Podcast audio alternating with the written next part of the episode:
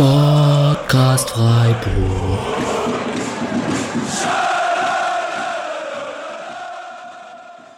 Hallo und herzlich willkommen zur 48. Episode des Podcast Freiburgs an diesem äh, 29. November, der erste Adventssonntag. Keiner sitzt hier im ugly Christmas Sweater, wie wir gerade im Vorgespräch besprochen haben.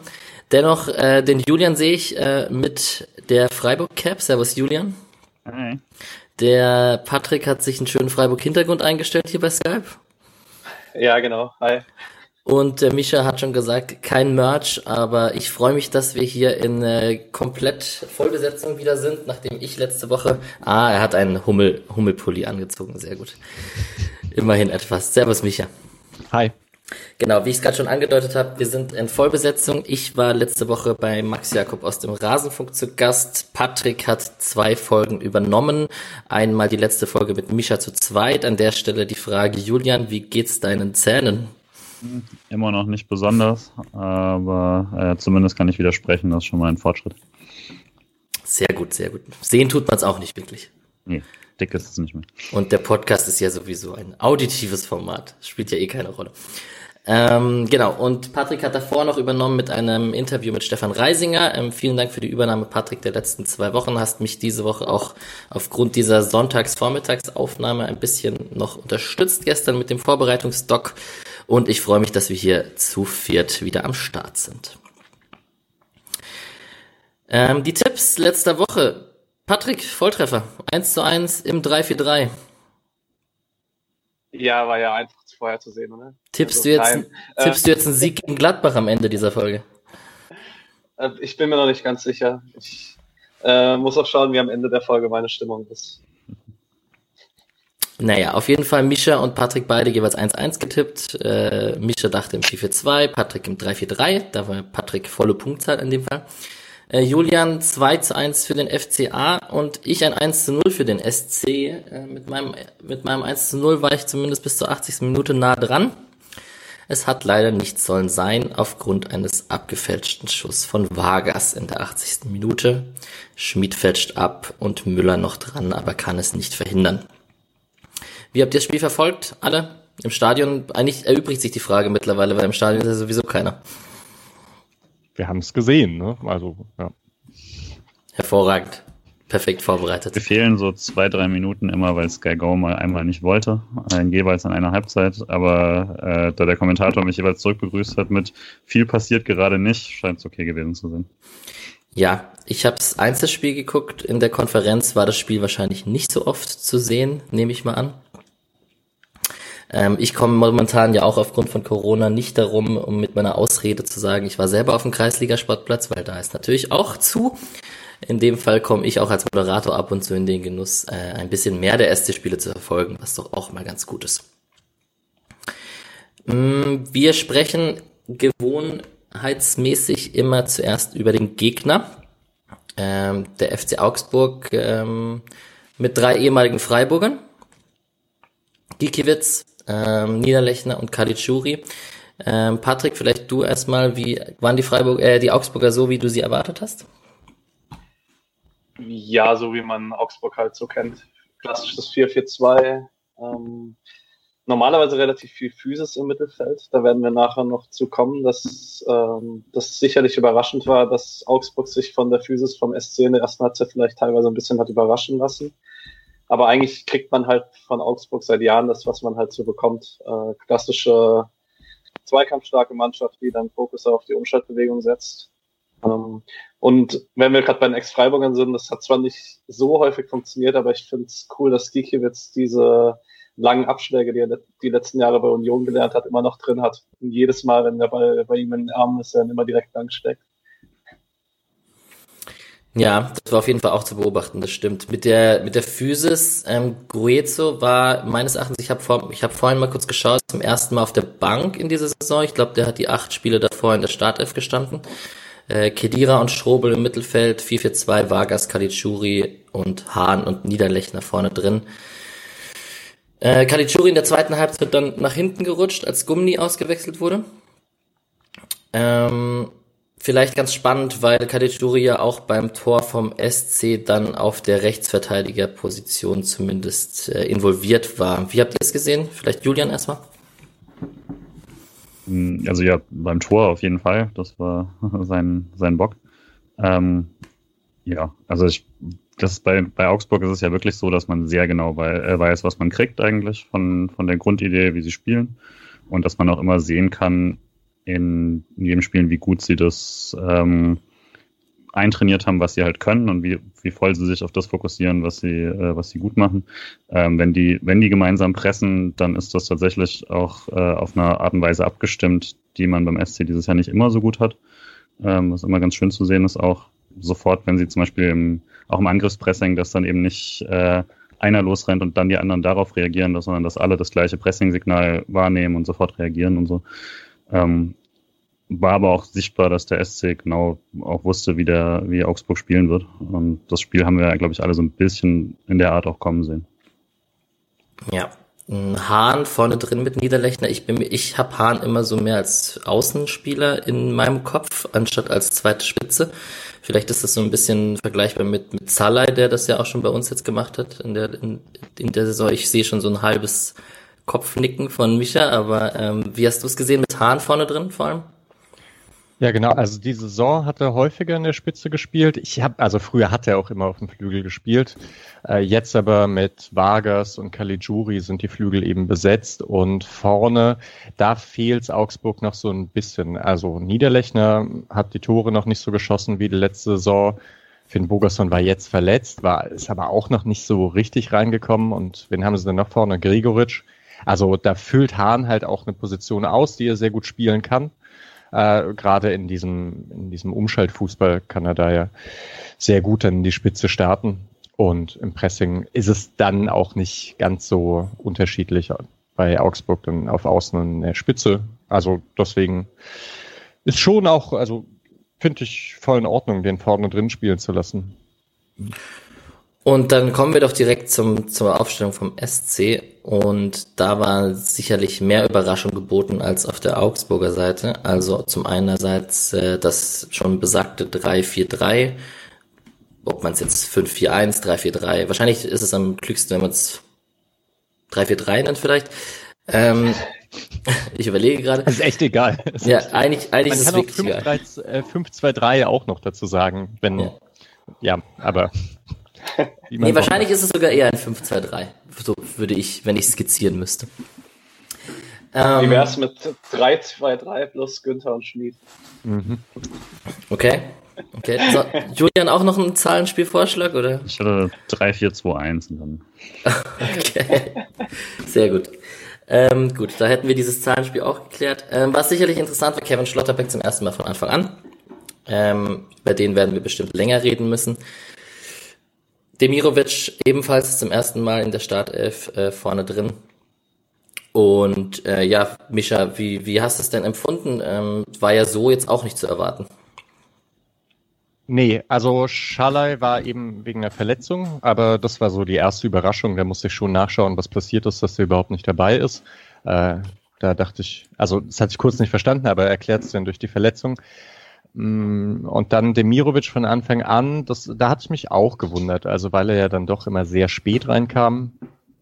Und äh, ja, aber insgesamt erklärte sich das Ganze dann doch durch das schon häufig angesprochene Thema Physis auf dem Platz, fand ich zumindest. Also wenn man jetzt Tempelmann, Schalay, Heinz und Nummer vier rausnimmt, äh, wen hat man noch rausgenommen?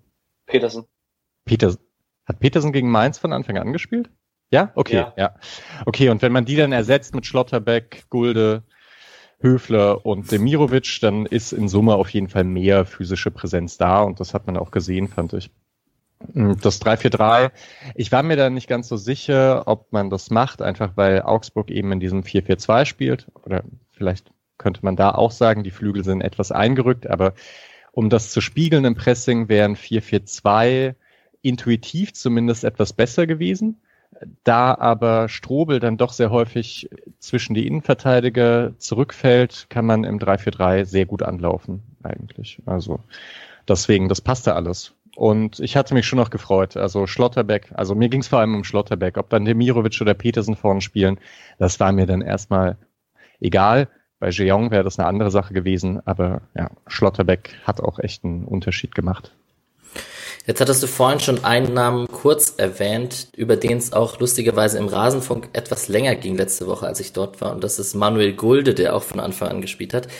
Auch äh, sehr überraschend, äh, Julian, er hat ja eher die linke Innenverteidigerposition in dieser Dreierkette äh, übernommen. Wie sehr zufrieden warst du denn mit seiner Leistung? Ich fand ihn ziemlich gut. Also ähm, ich fand das sehr souverän, wie, wie, wie man es eigentlich von früher von Gulda auch kannte immer. Äh, fand aber auch, dass er gegen das Pressing das sehr souverän gelöst hat. Äh, er hat jetzt halt nicht dann die äh, unbedingt die riskanten Eröffnungen gespielt, das ist ja auch okay. Ähm, aber ich fand, äh, also der Einsatz hat auf jeden Fall gut funktioniert. Ich war ein bisschen überrascht, dass Heinz da plötzlich quasi raus äh, ist, aber ähm, also der das, der Spielverlauf hat ja schon recht gegeben, würde ich sagen. Äh, Schwachstelle war es auf gar keinen Fall. Ja, als Rechtsfuß den linken Innenverteidiger Patrick, äh, er, er, wird ja oft kritisiert oder wir sagen immer, sein, sein größter Nicht-Mehrwert ist der Spielaufbau. Ich fand ihn in diesem Spiel tatsächlich äh, für Gulde-Verhältnisse relativ gut. Ja, würde ich zustimmen. Also ich fand es vor allen Dingen überraschend, wie souverän er die Situation gelöst hat, in denen er auf links gezwungen wurde. Also er hat ja dann schon meistens versucht, seinen rechten Fuß zu nehmen, wenn es halt Möglichkeiten gab und er nicht angelaufen wurde, aber das war mit links alles sehr ruhig. Ähm, allgemein, man hatte jetzt nicht das Gefühl, dass die Dreierkette groß Pressing anfällig war gestern. Ähm, ich fand es dann allerdings schon überraschend in der Ausstellung vor dem Spiel, weil dass Lienhardt oder Heinz es mal erwischen könnte. Das hatten wir ja letzte Woche schon angesprochen, äh, Micha und ich. Ähm, ich fand jetzt allerdings, wenn ich mir die Stellungsfehler der letzten Wochen so angeguckt habe, oder halt Dinge, die mal schiefgelaufen sind, hätte ich jetzt Heinz nicht unbedingt als den gesehen, den es dann als ersten trifft. Zumal dann halt auch noch kein Linksfuß in der Dreierkette links war. Von dem her fand ich es schon überraschend, dass es Gulde links war und nicht Gulde rechts und dann Heinz im Team. Aber ich meine, Spiel gestern hat eigentlich relativ recht gegeben, würde ich sagen. Vielleicht, dass ich noch ganz kurz reingrätschen kann. Bei Heinz, wenn der Schwächen hat, dann würde ich sagen, ist es vor allem Pressingresistenz. Also das hat man ja so häufig im, im Kopf, dieses Bild, dass Heinz angelaufen wird und sich so etwas komisch zur Seite abdreht und dann äh, das Ganze sehr holprig wird, weil er mit dem rechten Fuß recht wenig macht und äh, dann Rückpässe spielt in einer, ja, in, in einer Situation, die schon recht unangenehm für ihn ist. Deswegen wird es vielleicht sogar so erklären, dass man gedacht hat, okay, Augsburg presst gut und dann macht man es vielleicht nicht mit Heinz. Ja, wäre so die Erklärung für mich gewesen, dass man Gulde da hinstellt. Hm. Ja, fit war auf jeden Fall, kam in der 83. Minute für ihn rein, dann als Gold, äh, wissen wir jetzt noch nicht, was er da sich an Verletzung zugezogen hat, wird wahrscheinlich nicht so Schlimmes gewesen sein. Ähm, sicherlich spannend, wie das da in Zukunft weitergeht. Also ich habe jetzt nach dem Spiel war meine erste Intuition so, Schlotterbeck hat sich festgespielt, erstmal. Also gibt keinen Grund, den rauszunehmen im nächsten Spiel auf jeden Fall. Ähm, wie man da sowohl taktisch als auch personell in, die, in der Innenverteidigung in den nächsten Spielen da rangeht, wird sicherlich spannend, weil jetzt sind es vier Namen, die sich für zwei oder drei Plätze aufdrängen, auf jeden Fall. Genau. Vielleicht äh, springen wir ins Spiel und quatschen ein bisschen über die Highlights. Äh, und so viel gibt's da gar, tatsächlich gar nicht. Also wie gesagt, Patrick hat mir ein bisschen geholfen mit der Vorbereitung und äh, hat da ein paar Highlights rausgeschrieben. Sehr Freiburg-lastig, hast du es gesagt. Ähm, was daran liegt, dass in der ersten Halbzeit auf äh, Augsburger Seite gar nicht viel nach vorne ging. Gut von Freiburg oder schlecht von Augsburg, Patrick? Ähm, wahrscheinlich eine Mischung aus beidem, würde ich sagen. Ähm, Julian guckt nicht so. ähm, ja, was soll ich sagen? Ähm, man hat es wahrscheinlich von Freiburger Seite wirklich ganz gut gemacht. Ähm, aber also ich fand schon auch enttäuschend von Augsburg, wie wenig dann mit eigenem Ballbesitz anzufangen war. Also ist sicherlich auch, wenn man eine Doppelsechs Strobe Kedira aufstellt, ist es sicherlich nichts, was nach Balleroberung für irgendwie Kreativität im Umschaltspiel steht. Und Freiburg hat es dann auch wirklich ganz gut hinbekommen, wenn der Ball auf die Flügel ging bei Augsburg, dort sofort für Überzahl zu sorgen. Ähm, ich greife da gerade mal vor, was, was Streich dann in der Pressekonferenz nach dem Spiel noch gesagt hat, nämlich, dass man eben den Ball auf den Flügel treiben wollte und dort Günther und dann sehr, sehr früh anlaufen sollten. Und das war gerade in der ersten Halbzeit sehr, sehr auffällig, dass man da dann sofort eine Überzahl in Ballnähe hatte und dadurch Augsburg gar nicht irgendwie dazu kommen lassen hat, in Ruhe irgendwie eine Umschaltsituation aufzubauen. Julian, erkläre dein Grinsen? Oder war das einfach nur wegen gut vom einen, schlecht vom anderen, die klassische Frage? Genau, also das ist ja der, der Klassiker, dass der, das quasi auch des Sportjournalismus ist, waren sie gut oder waren die anderen schlecht. Äh, ich würde aber ansonsten auch recht geben. Also es ähm, war schon auch so, dass der SC vom, vom Plan her, zumindest so die erste halbe Stunde, was man machen wollte, ähm, dann relativ schnell sichtbar die Überhand hatte. War aber halt dann auch nicht so, dass, dass das jetzt irgendwie ein Spiel auf ein Tor geworden wäre oder so, sondern ähm, das halt erwartete bisschen zähes Spiel, weil es schon trotzdem klar war, dass der SC nicht, äh, also auf gar keinen Fall wieder sich irgendwie entblößen möchte. Und dass dann auch ein paar Situationen schon deshalb quasi der riskantere oder tiefere Pass gewählt wurde, ähm, weil das auch bedeutet, dass man gar nicht weit selbst weiter aufrücken musste und damit nicht nochmal ins Dribbling gegangen ist oder nicht nochmal, ähm, was dann später teilweise mehr gemacht wurde, nicht nochmal irgendwie so diagonal läuft, bis irgendwie sich ein Raum eröffnet, sondern ähm, der schnelle Pass, der Pass nach außen oder so, ist dann ja auch gleichzeitig immer die Sicherheit, dass wenn es schief geht, ist der Ball halt drüben auf der anderen Hälfte. Und ähm, das war, glaube ich, schon die, eine klare erstmal Lektion aus dem Mainz-Spiel und aus den letzten generell aus der Saison bisher, ähm, dass man da erstmal die eigene Stabilität hält. Und das hat halt auch sehr gut geklappt. Also diese ersten 30 Minuten, dieses Pressing von Freiburg war wirklich gut. Ich hatte das gar nicht so im Kopf, als ich das am Anfang gesehen habe, oder also direkt nach dem Spiel, aber ich habe jetzt heute Morgen angefangen, den Artikel zu schreiben, schaue so auf meine Notizen und sehe dann so in der zweiten, in der vierten und in der neunten Minute hat man hohe Ballgewinne im Pressing einfach. Und das sind dann alles Situationen, die sogar gar nicht so ungefährlich sind. Also in der zweiten hat man den Ballgewinn und äh, dann über Günther und Grifo geht's nach vorne und Günther bringt den so scharf rein und es wird zur Ecke geklärt. Ähm, dann in der siebten Ballgewinn auf links, ich glaube sogar von Grifo, der schickte Mirovic und der spielt weiter auf Höhle. Der, da, also das müsste man auch noch besprechen, der den Ball tatsächlich mit dem, also mit der Hacke mitnimmt und sich am Standbein vorbeilegt und dann mit rechts abschließen möchte. Ein, ein klassischer Höhle also. Ja, also äh, technisch hochanspruchsvoll und einfach sehr gut von Iago gemacht, dass der sich dadurch nicht nicht verunsichern lässt, sondern den Ball dann eben klärt gemeinsam mit Gikiewicz. Und dann hat man in der neunten Minute auch wieder hohen Ballgewinn im Pressing, drei gegen drei. Grifo gewinnt den Ball und Demirovic schießt dieses Mal und passt nicht auf den eher freien Höhle. Aber das war halt so eine Anfangsphase. Augsburg kommt überhaupt nicht durch. Freiburg mit drei hohen Ballgewinnen voll aufgegangen, würde ich sagen. Ja. Jetzt hast du schon mehrfach Grifo da genannt. Ähm, ich fand ja, wir haben ja oft darüber gesprochen, dass Grifo besser im 4-4-2 als im 3-5, was auch immer spielt, oder in welche, wie man es auch immer nennen möchte. Ähm, das Spiel hat so zum ersten Mal, finde ich, bei Grifo sehr gut funktioniert mit diesem als Teil einer offensiven Dreier, eines offensiven Dreiersturms. Ähm, woran lag das? Oder einfach ähm, wird es vielleicht doch besser auf Dauer?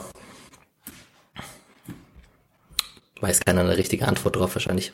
Also ich weiß jetzt auch nicht, woran es per se lag, aber ich fand auch äh, gut zu sehen, dass er sich viel mehr hat fallen lassen können, als er das teilweise gemacht hat, ohne damit doppelte Räume einzunehmen. Also er hat immer einen Weg gefunden, sich auch tiefe Bälle zu holen, ohne dabei quasi eine, eine Formation aufzulösen oder dahin zu gehen, wo Günther schon war oder so.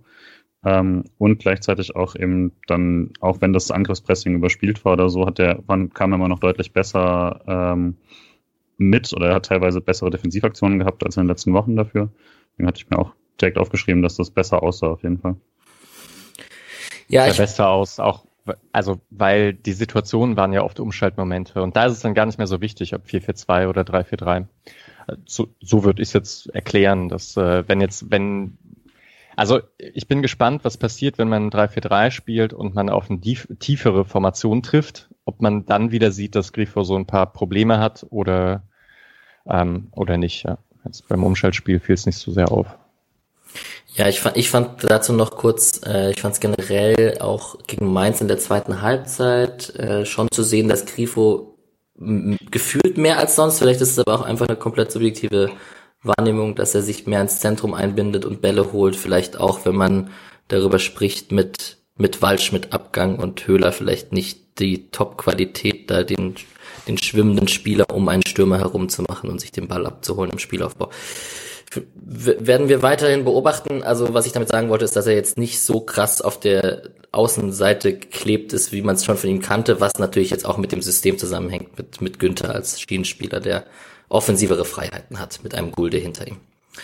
Es ist ja auch grundsätzlich so, dass wenn man Grifo in die Räume bringen möchte, in zentraleren äh, Positionen, dann ist es wahrscheinlich vorteilhafter, man spielt es im 3-4-3 als im 4-4-2, weil das 4-4-2 dann immer ein gewisses Risiko mit sich bringt, weil sobald Grifo dann einrückt, besetzt Günther die ganze Bahn und wenn Günther dann hochsteht, muss hinten irgendwie die Absicherung funktionieren. Und da hast du halt im 3-4-3 so potenziell halt den linken Innenverteidiger und den linken Sechser, Schrägstrich Achter, der dahin abkippen kann und mit absichern kann. Da haben wir sicherlich, ist es taktisch ein bisschen einfacher, das aufzufangen, wenn Grifo zentral spielt. Von dem her also ich sehe schon die Möglichkeit, dass das auf Dauer funktionieren kann. Ja, mit, mit der Gefahr, dass darauf jetzt keiner eine Antwort hat, vielleicht aber schon, wie, wie ist denn seine Rolle in den Freundschaftsspielen bei Italien gewesen? Was hat er da gespielt? Nicht gesehen, sorry. Keine Ahnung. die Gefahr ähm, davor betont, also es ist genauso, wie ich es erwartet habe. Ich weiß es auch nicht, offensichtlich. So, es gab in dem Spiel drei ziemlich frühe gelbe Karten. Eine davon war für Demirovic, die anderen zwei waren für Kalitschuri und Gumni. Ähm, Im Forum stand es mehrfach, dass Demirovic dadurch ein bisschen gehemmt war in seinem Anlaufverhalten. Julian nickt schon. Ist, ist das so extrem aufgefallen? Oder ich fand es nämlich gar nicht so extrem auffällig, wie es oft beschrieben wurde. Nee, extrem würde ich jetzt auch nicht sagen, aber ich hatte schon auf jeden Fall so ein paar Aktionen, wo ich dachte, ah, da, da hätte man jetzt noch mal voll dazwischen gehen können, so wie Höhler sich dann halt auch dazwischen schmeißt, der dann, der, der auf jeden Fall wieder sehr, sehr viele geblockte Bälle hatte, da kam dann nicht so viel draus, aber ähm, die gab es. Und das kannst du natürlich nicht ganz so machen, wenn, wenn du immer das Risiko hast, dass wenn du daneben landest, landest du ihm auf dem Fuß und das ist gelb-rot. Ähm, deswegen ist es einfach ein bisschen schade, dass du dass du dir halt so früh die gelbe holst. Ich fand jetzt aber auch nicht, dass er sich total zurückgenommen hätte oder so. Es war jetzt kein Spiel, wo du, wo er einfach Leute an sich hat vorbeilaufen lassen. Ähm, aber klar, es ist immer hinderlich und ich fand es in ein, zwei Situationen auch schon, fand ich es klar erklärbar dadurch, dass er ähm, jetzt nicht voll in den Block reinspringen konnte, wie er, wie er das vielleicht gemacht hätte, oder wie er es offensichtlich gemacht hätte, äh, wenn man die erste Aktion sieht, ähm, wenn, wenn er da nicht vorbelastet gewesen wäre. Ja, und wenn wir schon an der Stelle über ihn sprechen, äh, Patrick äh, Streich war in der Pressekonferenz ziemlich zufrieden mit ihm, so hat sich zumindest angehört. Ähm, glaubst du, er ist jetzt angekommen und wird äh, in den nächsten Spielen eine, eine klare Alternative sein oder wird das wieder schwer haben, wenn Salah zum Beispiel zurückkommt?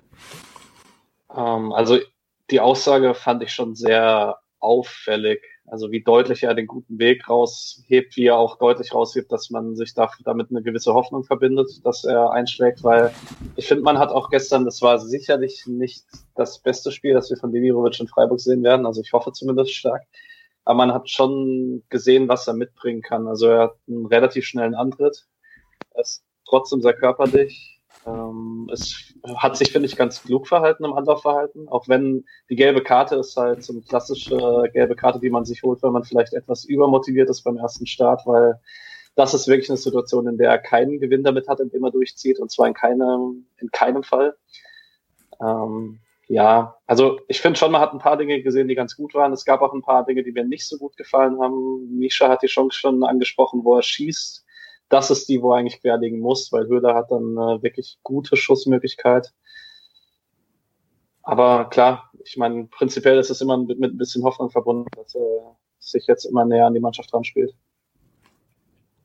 Er startet ja. halt schön hinter die Kette. Also Höhler macht das auch manchmal, aber Demirovic scheint da etwas, also noch stärker darauf orientiert zu sein, dass er im, im Umschaltspiel so da zwischen die Kette geht. Und man konnte es auch bei diesen Jugendnationalspielen von Demirovic, äh, fand ich auch, er scheint halt wirklich ein guter Umschaltstürmer zu sein, mit guten Laufwegen. Ähm, trifft dann auch die richtige Entscheidung und ist technisch eben sogar halbwegs sauber, würde ich sagen.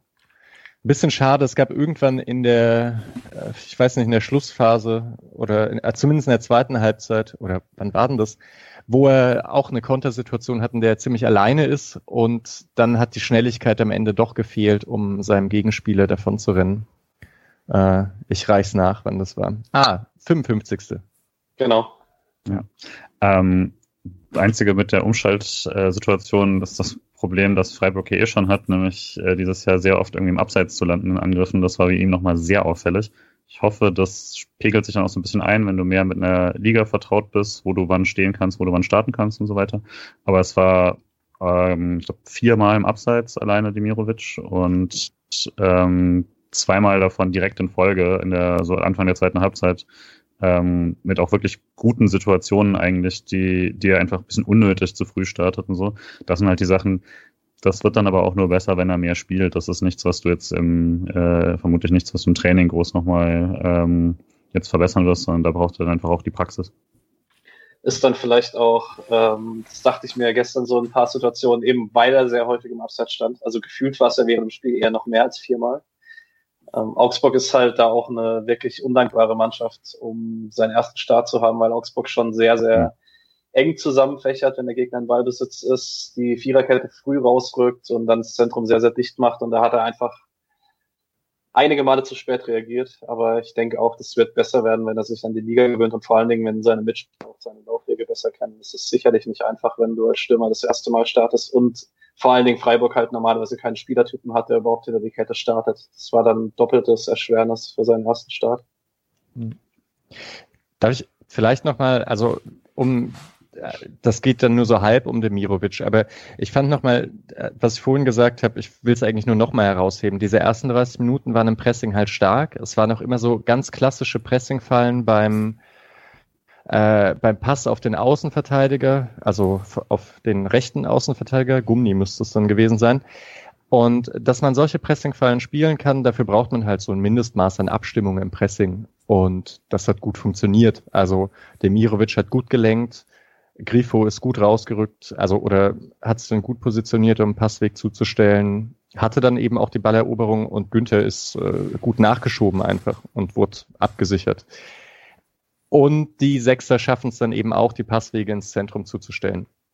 Also, dass man da in 30 Minuten oder in 20, 20 30 Minuten drei richtig klare Ballgewinne hat und einige ganz gute Situationen, das spricht schon für eine, also dafür, dass alle sich ganz gut angestellt haben. Vor allem, wenn es eben im Gegenzug nie passiert ist, dass Augsburg da einmal durchkommt und dann wirklich alles wieder offen steht so wie es in Mainz eben dann häufiger mal passiert ist. Das war insgesamt gut und wenn sich Demirovic da einfügen kann, spricht es für seine, also in seinem ersten Spiel von Anfang an, spricht es für seine Qualitäten im Pressing. Ja, du hast jetzt ähm, mehr das Taktische des Pressings beleuchtet. Streich hat im, Spiel, im, in der Pressekonferenz danach noch von der Haltung gesprochen, also quasi das, was im Kopf passiert ist ähm, hat das auch ein bisschen als selbstverständlich herausgesetzt, aber es war schon klar zu sehen, dass äh, im Vergleich zur ersten Halbzeit gegen Mainz vor allem, dass da ein kompaktes und auch von der Mentalität her ein gutes Auftreten war der ganzen Mannschaft und das hat natürlich bei den drei da vorne angefangen.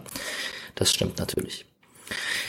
Highlights-mäßig in der ersten Halbzeit war nicht viel los. Es gab noch diese eine Chance von Schmid äh, über rechts mit dem flachen Pass auf Grifo im, im Strafraum. So Elferpunkt war es nicht ganz, ich glaube, es dürften so 14 Meter gewesen sein oder so.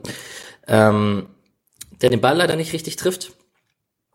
Und bis auf einen Chance, also ein Schüsschen von Hahn, so aus der zweiten Reihe, war bei Augsburg auch nicht viel los. Also eine recht chancenarme erste Halbzeit, ähm, was nach einer ersten Halbzeit gegen Mainz hier fast äh, positiv zu bewerten ist. In der zweiten Halbzeit, ich habe es vorhin schon angesprochen, ähm, Kali Juri wurde nach hinten geschoben, Gummi kam, ging raus und Marco Richter kam rein. Und ähm, im Prinzip war Augsburg tendenziell ein bisschen besser im Spiel. Würdet ihr mir da zustimmen? Ich, ich, ich sitze aus, bis jemand spricht. Das ist kein Problem. Ich hatte gerade. Also ich überlege gerade, also ich hatte mir, ich bin gerade nochmal durch meine, durch meine Notizen dazu auch, ich hatte jetzt nicht per se so, dass ich fand, dass Augsburg in Beginn der zweiten Halbzeit irgendwie klar besser gewesen wäre. Es gab so ein paar Mal, dass, ähm, dass, dass Freiburg nicht mehr ganz so äh, ganz, ganz so schnell in, in den Pressing-Situationen war und so, aber trotzdem gab es da immer noch, Günther hatte eine starke Balleroberung vorne, hatte, wirkte da auch ein bisschen wacher und so. Ähm, sie hatten halt eine glaube ich, eine ziemlich gute Chance, wo dann, wo, ich weiß nicht mehr von wem, vielleicht Hahn, aber wo dann offensiv gepfiffen wird bei Augsburg. Ähm, das war ganz glücklich quasi, aber gleichzeitig fand ich jetzt nicht so, dass man, dass ich Anfang der zweiten Halbzeit dachte, oh, jetzt, jetzt ist das Spiel gekippt oder sowas. Sondern es war dann mehr so, dass ähm, Freiburg nicht mehr so gut anlaufen konnte wie in der ersten Halbzeit. Äh, bei Augsburg da, nicht genau gesehen, ähm, was aber zumindest es, sind sie auch nicht mehr, also aus dem Sechserraum nicht mehr gleich abgekippt, haben da sich ein paar mehr äh, Optionen gegen das Pressing ähm, auf jeden Fall mh, offen gehalten. Und damit muss man sich erstmal neu einstellen, glaube ich. Aber also man hatte nicht mehr so viele gute Ballgewinne. Äh, ich fand jetzt aber nicht, dass Augsburg sich deswegen überall durchkombiniert hätte oder so. Deswegen weiß ich nicht, ob es jetzt danach wirklich die bessere Mannschaft waren oder so. Ja, die besagte Chance von dir war Hahn, der Kopfball, wo es dann als Stürmerfoul abgepfiffen wurde, genau. Ähm, es gab eine, die Konterchance von Dimirovic, wo er das Abspiel verpasst und dann das Laufduell verliert, was, was Mischa schon angesprochen hatte. Ähm, Schmied hat einmal in klassischer Schmied-Manier, wie er es jetzt mittlerweile ganz gerne macht, ist er einmal reingezogen, hat versucht mit links abzuschießen. Gikiewicz konnte den halten. Und ähm, in der 60. Minute kam dann Petersen für Dimirovic, der sich da vorne ausgepowert hat, seine ersten 60 Minuten. Mm. Ganz, ganz ja. kurz, also mit dem, dass Augsburg besser reinkam, ich habe es mir auch aufgeschrieben, in den ersten fünf Minuten kontrolliert Augsburg so ein bisschen das Spiel und Freiburg hat nicht so ganz den Zugriff, wie du auch gesagt hast. Aber daraus äh, entstehen halt kaum Chancen. Und dann kommt Freiburg halt wirklich besser rein. Mhm. Und dieses Tor kündigt sich so ein bisschen an, würde ich sagen, mit den Chancen, die du gerade genannt hast. Und dann gibt's in der, also eine Minute vor dem Tor gibt's auch nochmal eine Flanke von Günther ganz rüber auf Schmied an den an 16er Kante. Und der will dann weiter auf Santa Maria legen und diese, dieser Pass kommt so ein bisschen zu kurz und Augsburg kann den klären. Das wäre noch eine schöne, ja, wäre auch eine gute Möglichkeit gewesen wahrscheinlich, weil ich glaube, Santa Maria hätte dann durchbrechen können in den Strafraum. Ja. Patrick hat dazu noch geschrieben, dass Petersen am langen Pfosten verpasst. Das dürfte die gleiche Chance gewesen sein, oder? Nee, das ja. war ein bisschen früher. Die eine, Schmied hatte noch eine Flanke in der zweiten Halbzeit, die direkt nach der Einwechslung Petersen. Okay. Wo man ja allgemein sagen muss, Schmied in der zweiten Halbzeit, er hat nicht sonderlich viel aus seinen Offensivaktionen gemacht. Also er war ein paar Mal in ganz guter Flankenposition. Das war offensiv sicherlich eines seiner schwächeren Spiele, seit er wieder zurück in Freiburg ist. Also gerade wenn man bedenkt, in welchen Situationen er war. Ist halt kein Höfler, der sich rechts einfach mal durchdribbelt und dann die lange Flanke spielt. Ja. Auch wenn das jetzt eine großartige Überleitung ist, ich will es nur mal ganz kurz eingrätschen. Ähm, Nein! Weil tatsächlich, weil ich, ich, ich leite zurück, darauf. Äh, weil ähm, tatsächlich bei den ganzen Schmiedaktionen fand ich sehr auffällig, also es waren wirklich direkt hintereinander auch so, dass er äh, dass Höfler quasi aus der Mitte guckt und dann einen ziemlich präzisen, genauen, äh, ziemlich präzisen und gefährlichen Pass quasi rausspielt auf Schmied, der dann dadurch jeweils erst äh, plötzlich frei wird. Und das war dann wirklich dreimal in Folge so, dass, dass der Ball so irgendwo vom 16er ist, ähm, Höfler dann das Auge für Schmied hat und äh, ihn einsetzt, die Flanke nicht kommt und der Ball aber dadurch, dass man außenrum auch ganz okay besetzt war, wieder bei Freiburg landet, der Ball wieder auf Schmied kommt und die nächste Flanke wieder nicht kommt. Und das wurde dann irgendwann so ein bisschen ähm, fast schon frustrierend, weil ähm, eigentlich jedes Mal man dachte, das, das müsste aus der Situation ganz gut kommen. Äh, und vielleicht war das dann auch der Grund, dass sich Höfler irgendwann gedacht hat, dann muss ich es halt selber machen. Bam. ah, stopp, ich, ich muss aber auch jetzt äh, Ich kann mir vorstellen, dass sie nicht mehr so viel flanken wollten. Also Schmid hat ja durchaus so Abschlüsse gehabt und äh, im 4-4-2 hat man schon Probleme gehabt, die, die Flanken wirklich zu verwerten und die meisten kamen da nicht so gut. Und jetzt im 3-4-3 hat man ja noch einen Stürmer weniger. Und wenn Schmied flankt, dann ist am langen Pfosten ja Grifo. Und auch wenn das Tor so gefallen ist, ist Grifo jetzt halt nicht der typische Abnehmer für eine Flanke. Und also da kann ich mir vorstellen, dass Schmied auch einfach nicht so früh flanken sollte. Halt entweder im Dribbling rein oder halt versuchen selber abzuschließen. Hm, was ja, gegen wen war denn das in der letzten Saison? Gegen Mainz. Düsseldorf, gegen Mainz. Ah, okay. Ah ja, im ersten Spiel, genau. Da zieht er genauso rein wie in diesem Spiel auch und mit links ins lange Eck. Das war damals ein schönes Tor. Hm. Naja, okay. Aber jemand anders hat ein Tor geschossen. Vincenzo Grifo hat ein Tor geschossen, ähm, nachdem sich Höfler gegen die Traineranweisung äh, einfach sich, sich ein Herz gefasst hat. Patrick hat hier geschrieben, Höfler auf der rechten Seite mit Dynamik. Ich hoffe, ich darf diesen Satz öfters schreiben diese Saison noch. Ähm, paar, paar Mann aussteigen lassen, ganz easy peasy äh, Nikolas Höfler und hat auf dem Langpfosten auf Vincenzo Grifo geflankt, der ähm, jetzt, das war jetzt kein perfekter Abschluss, aber drin ist drin. Ich hatte das Gefühl, da mit ein bisschen Glück kann da Gikiewicz und Verteidiger noch äh, den rausklären. Aber äh, nichtsdestotrotz 1-0 für den SC Freiburg äh, nach schönem, schöner Vorlage von Chico Höfler, dem man es ja sicher sehr gegönnt hat. Ähm, erste Vorlage seit März 2018, was auch schon echt lange ist. Genau, vielleicht an der Stelle, ähm, ich habe ein sehr ein, ein, ein verbessertes Spiel von, von Höfler und Santa Maria auf der 6 gesehen. Es steht jetzt ähm, ein bisschen in den Sternen, ob das auch damit zusammenhängt, dass sie einen Mann mehr hinter sich haben mit Kevin Schlotterbeck, der da ja in der Zentrale auch viel rausgefegt hat und ausgebügelt hat. Ähm, würdet ihr mir da zustimmen? Generell Höfler Santa Maria, also Höfler fand ich ziemlich präsent, Santa Maria mit sehr guten Aktionen, auch mit vielen schönen spieleröffnenden Pässen, schöne vertikale Pässe auch auf Außen und auf die Stürmer fand ich. Ähm, dennoch bei Santa Maria waren wir ein bisschen gespaltener Meinung im Gespräch. Ich glaube, da bin ich auf jeden Fall. Wer war das? Mischa war es auf jeden Fall und Julian auch ein bisschen, oder? Also ich fange mal kurz an, damit ich, äh, weil, weil ich ja schon mal so leicht gemeckert habe. Tatsächlich, als ich es mir jetzt heute nochmal dann auch so statistisch angeschaut habe, hat sich so mein Eindruck da gar nicht so wiedergefunden. Und zwar war gerade so in der zweiten Halbzeit mein Eindruck, dass er ähm, defensiv teilweise ein bisschen geschwommen hat, wenn er, wenn er plötzlich der Mann war, der rausgerückt ist, gerade als sie so ein bisschen mal rotiert haben, äh, er mal ein bisschen auf den Flügel mitgeholfen hat und so. Ähm, da gab es auch ein paar Mal, dass Streich reingebrüllt hat, hat man noch sehr schön gehört. Äh, sowas wie äh, Santa mitspielen oder Santa wach sein und so ähm, weil dann quasi er gerne quasi beim Decken geblieben ist, während aber nebendran jemand eine schwache Ballannahme hat und der Ball eigentlich direkt so springt, dass du direkt draufspringen kannst und so. Gleichzeitig aber, wenn man sich jetzt anschaut, die meisten Pressing-Aktionen tatsächlich von, äh, von Freiburger Seite war Höhler und direkt danach Santa Maria und mit Abstand dann auch die meisten erfolgreichen, also dass man aus solchen Pressing-Aktionen auch den Ball gewonnen hat. Ähm, dann wäre vielleicht ein bisschen die Frage, dass er vielleicht gerade dann besonders gut ist, wenn er in seiner Struktur und in auf seinem Raum, ähm, wo er das einfach so automatisiert drin hat, äh, das machen kann. Und dann nur, wenn er quasi wirklich in einem großen freien Raum ohne, äh, ohne Spieler um sich rum hat, da vielleicht es ein bisschen auffälliger war, dass es äh, schlechter aussah. Die, Haupt, die tatsächlichen Hauptprobleme waren, glaube ich, eher die Ballverluste, die er dann teilweise hatte, die man von ihm so noch nicht gesehen hat. Also yeah sehr positiv ist, um, also um mit was Positivem anzufangen, ist halt seine Auffassungsgabe. Also gerade wenn es dann darum ging, ähm, Spielverlagerung auch zu spielen, da hatte Höfler auch ein paar sehr, sehr starke drin, aber bei Santa Maria fand ich das Gefühl noch ein bisschen auffälliger, dass halt Ballernahme, Drehung und Spielverlagerung, weil er halt einfach ein Gefühl dafür hat, wer auf dem Feld wo steht.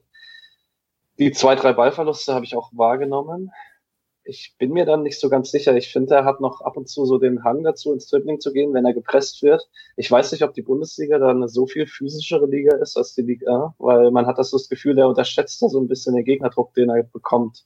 Also ich glaube, die zwei Ballverluste am eigenen 16er waren beide aus dem eigenen Dribbling heraus, nicht unbedingt dass er jetzt irgendwie so einen klaren Fehlpass gespielt hat, sondern er hat halt Druck bekommen und dann ist der Pass nicht mehr sauber geworden und sowas. Vielleicht muss er da noch ein bisschen dann ein bisschen früher abzuspielen. I don't know.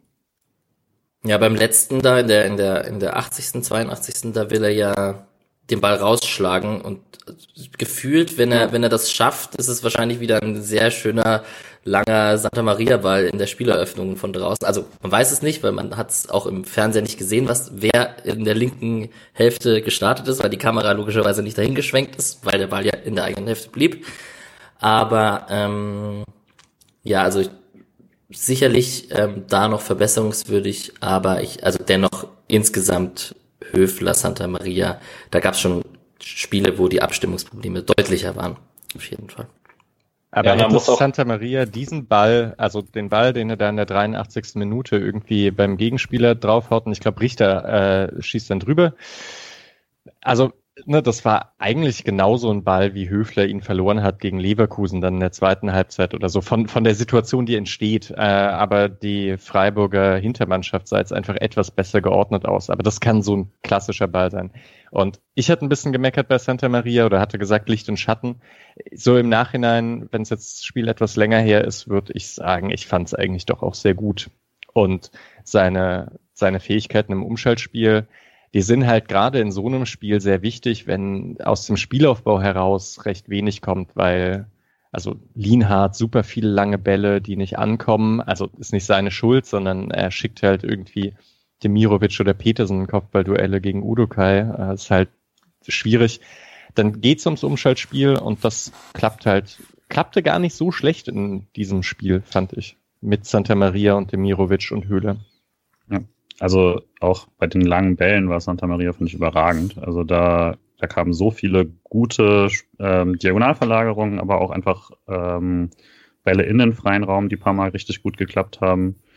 Ähm, und wenn wir jetzt über beide Sechser reden, dann fand ich auch, dass sie sich äh, eben gegen das Pressing durchgehend sehr, sehr gut da äh, zu dritt meistens dann durchgespielt haben. Also das ist schnelle Dreieck bilden und, ähm, und sich da dann rauspassen. Das hat eigentlich fast immer sehr gut funktioniert mit, mit äh, Höfler Santa Maria plus X.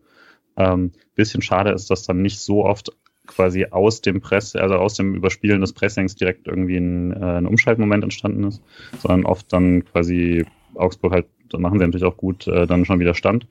Ähm, aber man hatte da auf jeden Fall eine Sicherheit, die in den letzten Spielen sehr gefehlt hat äh, im gesamten Sechserraum. Ich möchte auch noch mal rausheben, wir haben jetzt viel über Santa Maria gesprochen, aber ich fand ihn tatsächlich noch den schwächeren der beiden Sechser, was aber vor allen Dingen dafür spricht, dass Höfler ein wirklich gutes Spiel gemacht hat. Also sehr, also sehr der Chico Höfler war, den wir halt in Freiburg im letzten, in der letzten Saison gesehen haben und den man eigentlich auch braucht für den, für die Balance des Teams, sehr pressingresistent, sehr fast immer eigentlich die richtige Entscheidung getroffen. Gerade eben auch die Spielverlagerung auf rechts, die Julian vorhin angesprochen hat. Also es war schon ein sehr, sehr auffällig gutes Spiel von Höfler im Vergleich zu den letzten Wochen. So, das klang jetzt alles sehr positiv, was wir gerade alles besprochen haben. Jetzt ist es ja am Ende so, dass wir trotzdem nur als Eins gespielt haben. Also wir hatten nach diesem 1-0 für den SC ähm, noch eine Konterchance über Höhler, die er leider ans Außennest schießt. Dann gab's die Ecke von äh, Augsburg, die Hahn Volley, äh, doch, Hahn, hat der Hahn hat, nee, Gregoritsch hat ihn getroffen. Ne? Gregoritsch, ja. Ja, genau. Gregoritsch trifft ihn sehr, sehr gut und trifft leider seinen eigenen Mann. Ich glaube, der wäre da oben gut reingeschweißt gewesen. Und ähm, dann das besagte 1 zu 1. Ähm, der Ball von Richter von rechts ähm, wird ein bisschen unglücklich weiter verlängert durch Santa Maria, landet bei Vargas, der möchte ins lange Eck schießen, Schmied fälscht ab, Müller wird ein bisschen auf dem falschen Bein erwischt, ähm, ist noch dran ähm, und Müller im neunten Bundesligaspiel für den SC Freiburg wieder nicht zu null. Ist schon ziemlich bitter. Kann man ihm da was ankreiden beim Gegentor? Wäre eh Elfmeter ja. gewesen. Ist egal. Ja, wäre Hand gewesen, stimmt. Und spricht, finde ich, eher für ihn, dass er da noch dran ist, obwohl er auf dem anderen Bein schon sein Gewicht hat. Also der ist, finde ich, nicht haltbar. Hm? Ich war mir da nicht sicher.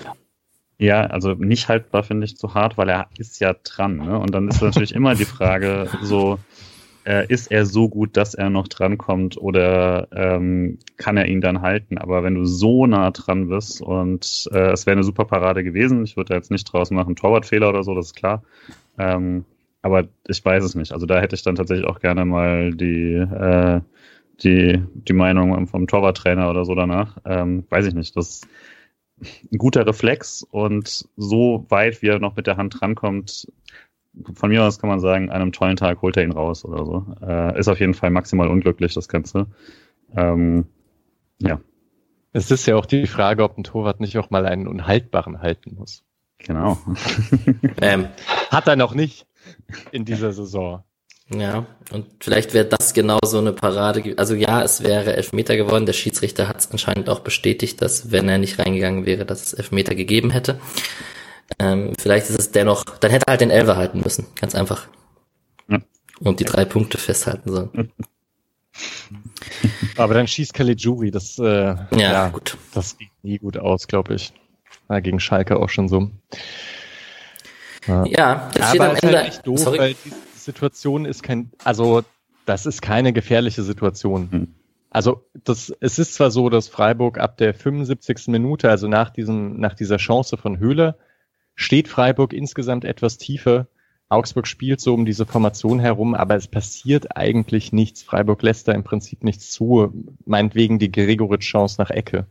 Äh, und das ist auch keine Chance, die Vargas hatte. Also, ja. Ist halt ärgerlich, dass der dann trotzdem so irgendwie reingeht. Ja, Patrick? Ich ich habe mir gestern auch aufgeschrieben, ist ein bisschen doof. Ich habe mir jetzt, glaube ich, eine Minute vor dem 1-1 aufgeschrieben. Ich weiß nicht, ob ich auf meinem Blog irgendwas jinxen kann. Ähm, aber wir haben letzte Woche noch drüber gesprochen, dass wir diese Saison keine Spiele haben, bei denen wir uns bei einem 1 tief stellen. Und man hat das Gefühl, es passiert nichts. Und gestern war so ein Spiel. Also ich finde tatsächlich, man hatte eine ziemlich gute Grundordnung. Man hatte nicht das Gefühl, dass, wie jetzt Michel gerade gesagt hat, dass Augsburg irgendwie in gefährliche Situationen kommt. Klar, der Eckball, ja, aber man hat jetzt auch nicht viele Standards zugelassen. Also Augsburg hatte insgesamt vier Ecken und ich glaube, in der Phase nach dem 1-0 war nur eine davon und das war halt die, die gefährlich wurde. Also man hat sich eigentlich ziemlich gut verhalten und hat aus einer Nicht-Chance dann 1-1 bekommen und das, ja, ich behaupte einfach mal, das wäre letzte Saison so nicht gefallen. Das ist halt dann so ein Tor, das du kriegst, wenn es gerade ihr Scheiße läuft. Ja, ich wollte eins zu eins den gleichen Satz sagen nach dem Motto, letzte Saison hätten wir so ein Spiel wahrscheinlich eins zu nach Hause gefahren. Jetzt war es eins zu eins. In den Interviews nach dem Spiel waren so Günther und Konsorten waren ziemlich gefrustet, Dreckstor bekommen etc. Ähm, wieder nur ein Punkt und ähm, die Saison wird doch eine ziemlich ähm, spannende aus Freiburger Sicht, würde man sagen. Micha, du hast es vermisst, hast du gesagt, oder? Den Abstiegskampf. So, ja, so ein bisschen, also vor dem Spiel dachte ich das halt, na, hat doch was, dass so Spiele jetzt wieder, so ein Spiel gegen Augsburg und äh, ja, man hat, man, man ist halt richtig nervös, was da passiert. So ein bisschen finde ich es auch ganz gut. Ich mag ja auch diese Spielweise, wenn Streich mal wieder sagt, okay, das hier alles schön rausspielen und dann hinten offen stehen, das funktioniert nicht. Äh, wir spielen jetzt mal wieder kompakt und lassen kaum Chancen zu und versuchen dann vorne welche reinzumachen. Das klappt meistens eben auch besser und ich kann der Spielweise recht viel abgewinnen. So, deswegen im Prinzip finde ich es nicht so schlimm. Was ich eigentlich immer damit sagen will, schlimmer finde ich nur, dass die Stimmung dann so mies wird. Aber die Spiele an sich sind aktuell die sind ja auch nicht so schlecht von Freiburg. Also, dass die Saison passt und jetzt hat man halt auch noch so einen Sonntagabend, da spielt Mainz gegen Hoffenheim und man hofft irgendwie, dass äh, ja äh, dass, Hoff dass Mainz nicht noch ein Spiel gewinnt. Man ärgert sich, dass Köln gegen Dortmund sich da zwei Standardtore reinmacht. Das hat irgendwie auch was. Ja, mit der Stimmung gibt es mir eigentlich einen guten Übergang, weil ähm, Patrick im Forum, du hast gesagt, schaut bitte nicht rein, also wir reden vom Transfermarkt-Forum. Äh, die, da scheint die Stimmung etwas negativer zu sein. Ich weiß gar nicht, mit welcher Personalie wir anfangen wollen. Also Höhler mal wieder ähm, viel im Fokus. Äh, Schmid wurde auch ein ziemlich schlechtes Spiel attestiert. Ähm, was, was war denn dein Hauptgrund, warum man nicht ins Forum schauen sollte? Also die Höhler-Kritik hat mich unglaublich genervt, weil ich mir so, also der, der Kern dieses langen Beitrags, der dann auch viel Zustimmung bekommen hat, war, dass Höhler das zentrale Problem diese Saison ist, weil seine Hauptqualität ist, Fouls zu ziehen und dass er dieses Jahr nichts bringt, weil die Standards zu scheiße sind. Aber dann denke ich mir so, okay, wo ist, wo ist das Verursacherprinzip? Also ähm, mache ich ihn jetzt für irgendwas verantwortlich, was letztes Jahr gut funktioniert hat, nur weil Grifo und Günther aktuell keine guten Standards stellen? Also bitte. Ähm, und ja, also mir fehlt im Moment ein bisschen die Differenzierung. Es ist sehr, sehr viel Frust da, weil sich, glaube ich, viele eine sorgenfreie Saison versprochen haben. Die gibt es halt dieses Jahr nicht. Ähm, und dann ist es halt, dann wird es halt wieder, wieder getriggert von einem Spiel wie gestern, in dem Streich halt wieder nicht wechselt zum Beispiel, wo man jetzt auch sicherlich eine Diskussion drüber aufmachen kann. Ja, sicherlich, ich kann jetzt da gestern wechseln, aber die Mannschaft hat halt relativ stabil funktioniert. Gehe ich jetzt also wie Julian gestern in unserem Chat geschrieben hat, es ist dann halt diese Abwägung zwischen Stabilität und frischem Wind und das, also ich sehe es halt auch nicht. Also ich bin allgemein bin ich eigentlich ein Freund von dieser Nagelsmann Herangehensweise, dass ich lieber immer auf Sieg spiele und dann halt von vier Spielen zwei gewinne und zwei verliere, weil ich dann sechs statt ähm, vier Punkten habe. Aber in der aktuellen Situation, ich glaube, also ich kann mir gut vorstellen, dass es für Selbstvertrauen ziemlich beschissen gewesen wäre, in diesen Spielen 2 zu 1 zu bekommen und dann wieder ein Genickbruch und wieder mit Niederlage rauszugehen. Dann bleibe ich lieber stabil und nehme einen Punkt mit. Also, das ist jetzt persönliche Meinung.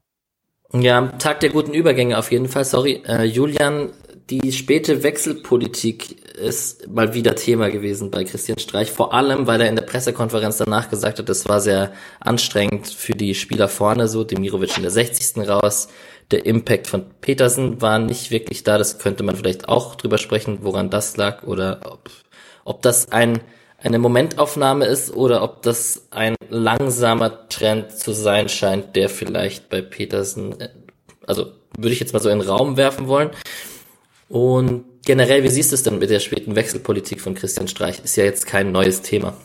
Also ich glaube, bei uns bin ich am ehesten auf Seiten derjenigen, die sagen, wir müsste, ich hätte gerne mehr Wechsel. Ähm, gerade eben, weil ich tatsächlich dann auch sagen würde, ja, ich verstehe die Gesamtsituation, aber gegen Augsburg bin ich bereit, dieses Risiko zu gehen. Das hat natürlich einen ähm, Grund, warum ich dich gefragt habe. Sehr, sehr klar. Clever.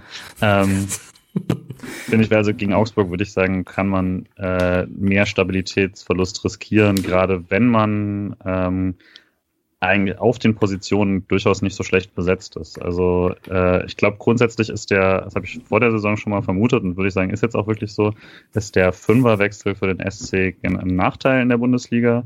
Ähm, gegen Vereine wie Augsburg ist es das aber eigentlich nicht unbedingt. Also dass, dass wenn eben gegen, wenn man gegen Gladbach spielt oder so oder äh, Leverkusen oder sowas, dass dann Leute von der Bank kommen können, die eine enorme Qualität nochmal haben, auch der vierte und fünfte Wechsel.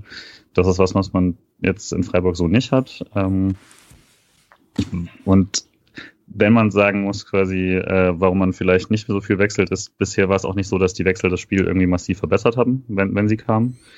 Äh, gleichzeitig war es dann eben ähm, ähm, jetzt gegen Augsburg schon so, dass es nach dem Tor einfach nicht mehr so viele gute Freiburger Aktionen gab und äh, man sich da halt hätte fragen können, okay, ähm, gegen das dann doch langsam, wenn auch wirklich langsam, äh, äh, offensiver stehende Augsburg konnte man eben nochmal mit frischen Spielern mehr erreichen.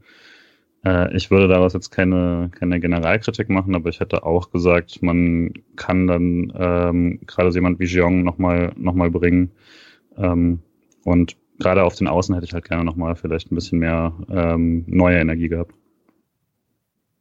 Ich bin mir recht sicher, Kübler wäre für Schmid gekommen, wenn, wenn er fit gewesen wäre. Mhm. Äh, und ansonsten, also vor dem 1 zu 0 finde ich es beim Wechseln schwierig, weil man hatte, glaube ich, die pressingstärksten Spieler auf dem Feld. Höhler hat da auch, also ist da nicht abgefallen und Grifo eigentlich auch nicht. Nach dem 1-1 bin ich mir unsicher, ob man eben gerade gegen Augsburg in dieses Risiko gehen soll, weil ich meine, Augsburg, die machen genau eine Sache. Also die warten darauf, dass irgendjemand einen überstürzten Fehler macht und dann starten die hinter die letzte Kette und äh, spielen dann, also ja, ähm, treffen dann gerne mal. Also gerade auch noch eine Schlussviertelstunde. Deswegen habe ich es schon durchaus verstanden. Aber ihr wisst ja, ich will Jeong sehen. Ich finde es mhm. irgendwie frustrierend, dass der nicht, dass der nicht spielt. Gleichzeitig, wie immer, irgendeinen Grund wird es schon haben, dass der nicht spielt. Und dass der halt jetzt bei Griffe und Höhle zumindest äh, keine Option ist. Wäre auch gespannt gewesen, was passiert wäre, wenn Schalay da gewesen wäre. Ob man dann Höhle oder Griffe rausgenommen hätte. Ja, Rüstil ist jetzt noch auf der Bank gewesen wieder, der ähm, vielleicht auch eine Option wird in den nächsten Wochen, wird man sehen.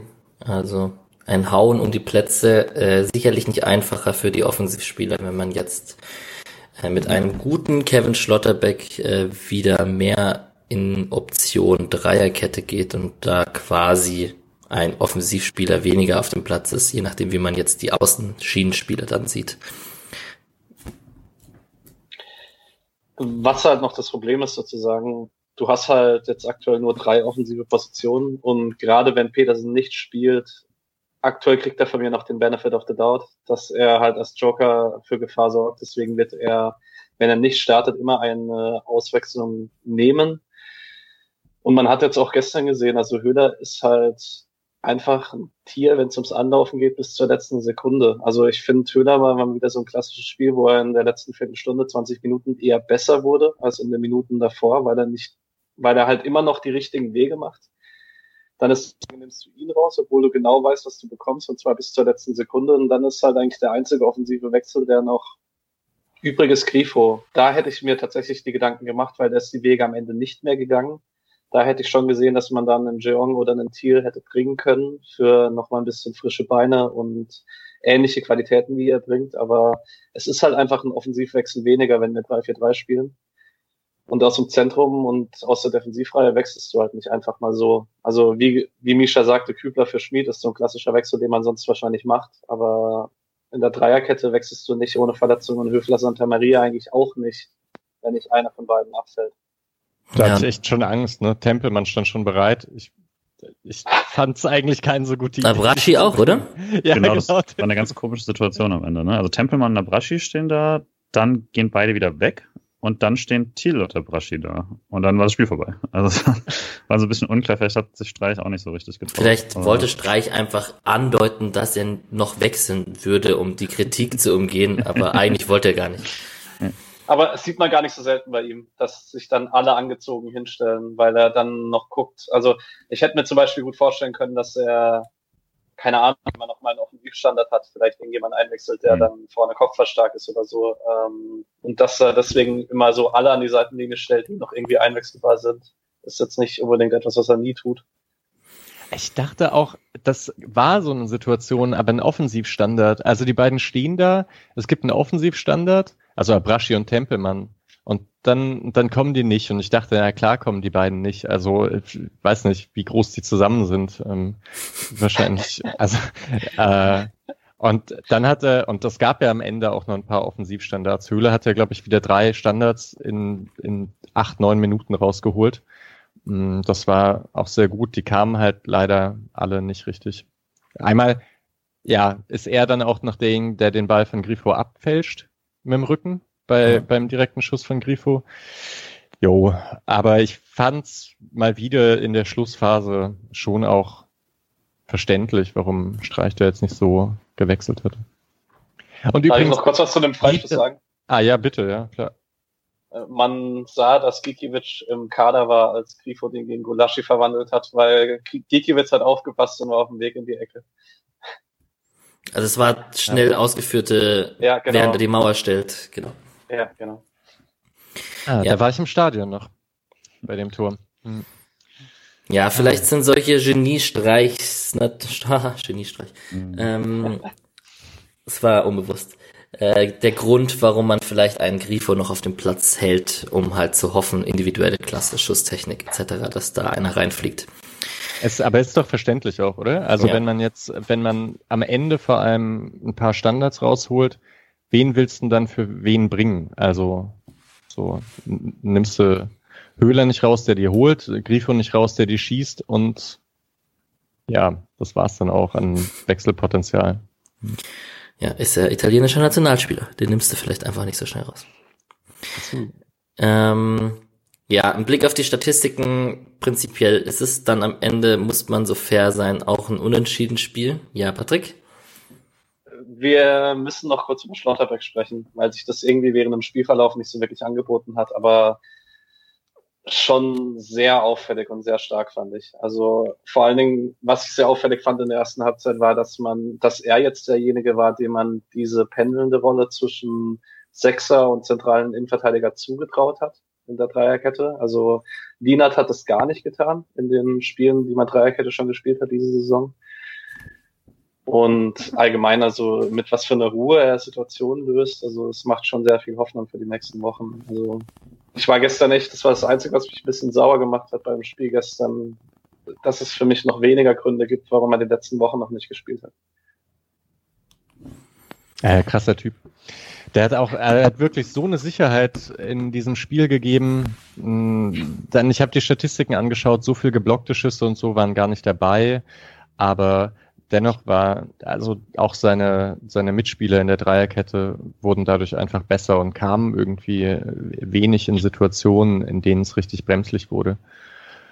Das war schon gut. Ich hoffe auch, dass das genau dabei bleibt. Also ich würde auch gern diese Dreierkette sehen. Ich verstehe schon, dass es nach vorne dann etwas schwieriger wird, aber ja, mit ein bisschen, bisschen mehr Konterstärke und vielleicht ein paar Standards könnte schon was laufen.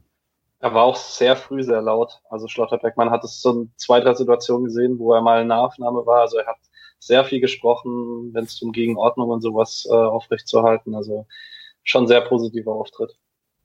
Und ja. das zeigt ja auch so ein bisschen, dass äh, also auch die Art, wie jetzt die Dreierkette aufgestellt war, nämlich äh, eben, dass man dann direkt gesagt hat, er spielt auf jeden Fall in der Mitte, er spielt nicht links oder so, heißt ja auch, dass äh, das Trainerteam nicht so ganz glücklich war, als wenn, wenn Lienhardt die Rolle da in der Mitte alleine ausgefüllt hat. Ähm, sondern dass seine Stärke dann eben vielleicht doch in der, in der Halb, Halbaußenposition liegt quasi. Und was ja so ein bisschen die Hoffnung war, vielleicht kommt das ja noch vor der Saison, ist, dass Lien halt in diese Kochrolle so rein ähm, rutschen kann und das hat zumindest insgesamt so nicht ganz geklappt bisher. Ähm, weniger jetzt wegen klaren Fehlern oder so, sondern auch sowas, was dann oft ein bisschen was mit äh, Instinkt und so zu tun hat, wann rückt man raus und äh, das hat Schlotterbeck irgendwie halt, hat jetzt eben auch schon eine Weile gespielt bei Union. Ähm, hat er sehr gut gemacht. Deswegen äh, denke ich auch, zumindest in der Dreierkette war das, äh, ist das jetzt erstmal für mich eine klare Sache, dass er da die, die zentrale Position innehaben sollte. Können wir dann noch kurz Offensivstandards? Weil ich auch gehofft hatte, dass mit Schlotterbeck und äh, insgesamt mehr Physis da etwas mehr kommt. Da war halt gar nichts. Gulde, einmal in der ersten Halbzeit. Hatte eine Kopfballchance. Das war, glaube ich, ein zweiter Ball nach der Ecke wo der Ball nochmal zu Grifo rausgeht. Und, ah, ähm, ja. Genau, das war die, aber sonst die Standards sind im Moment auch einfach schlecht getreten, muss man Hat ganz man ehrlich sagen. Ganz also, kurz, wurde der da geblockt oder?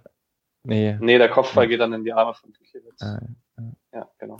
Ja, genau, sind auch schlecht getreten, ne? Das ist, also, das wundert mich doch, dass die so nicht kommen. Ja, ich, ich freund mich auch nicht so ganz damit an, dass wenn Schmid und Grifo auf dem Platz stehen, Günther, hat Günther eine Ecke geschlagen ich, oder irgendeinen Freistoß reingetreten? Ich weiß nicht, ob es in dem Spiel jetzt oder ob ich gerade Quatsch erzähle. Ich glaube aber schon. Nee, nee, gar.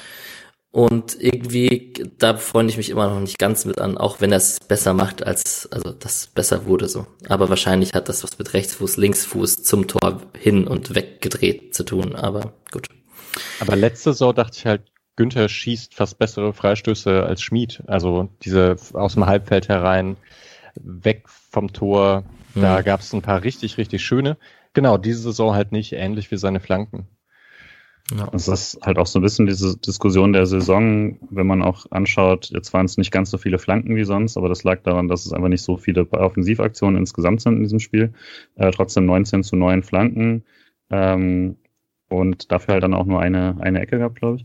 Ähm, das ist halt dann auch ein bisschen die Frage, sind die jetzt alle schlecht geschossen? Was, so sieht's mir auch aus. Oder ist, teilt man sich auch nicht so gut auf? Oder kriegt man weniger zweite Bälle als, als letztes Jahr noch?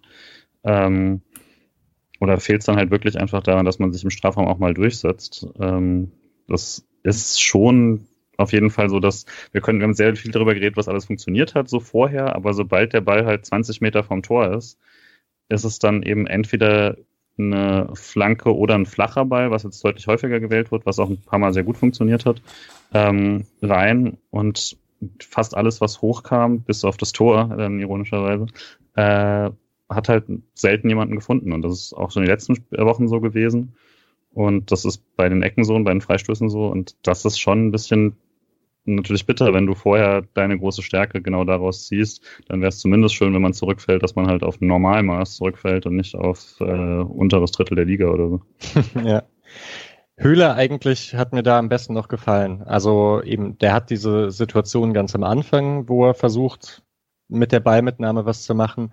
Er hat eben dieses in den Strafraum einstarten, als er von Grifo geschickt wird in der in der 74. Minute und er hat ja eine Szene, wo er nicht richtig angespielt wird von Demirovic. Also der hatte so vom Freilaufverhalten hat er mir am besten gefallen.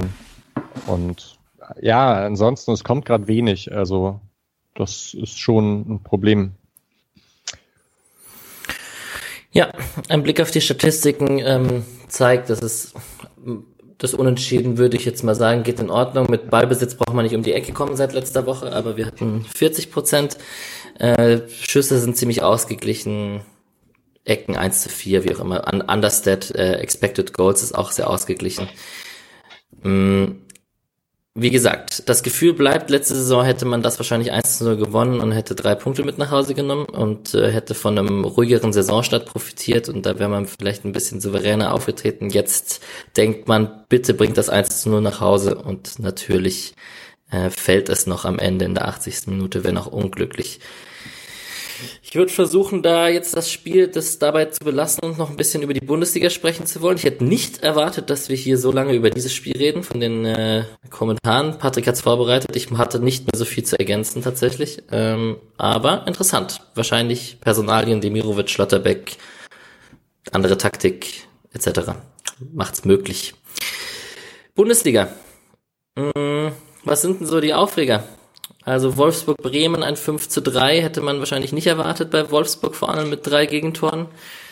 Dann ist wahrscheinlich der größte Aufreger, dass äh, Dortmund ein klassisches Spiel hergibt gegen den ersten FC Köln zu Hause und ist Favre ein Meistertrainer?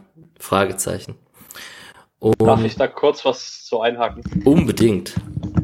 Ähm, also ich finde die Diskussion, wie sie gestern das Dortmund-Spiel geführt wurde, gut, es ist halt klassisch Social Media, aber ich finde es diese Saison etwas übertrieben. Also wenn man sich anguckt, wenn man sich gestern ein bisschen in Europa umguckt, ähm, Real verliert zu Hause gegen Alaves, ähm, Liverpool gewinnt nicht gegen Brighton. Es ist allgemein, die Bundesliga ist so die einzige Mannschaft, wo der Top-Favorit, ah, Frankreich noch mit Paris, äh, aber sonst stehen überall die Top-Favoriten nicht ganz weit oben alle Champions League und internationalen Mannschaften haben Probleme mit der höheren Belastung. Ähm, wir können vielleicht nachher auch noch über Bayern Stuttgart sprechen. Da fehlt auch nicht sonderlich, sonderlich viel Fantasie dazu, dass Bayern das Spiel nicht gewinnt.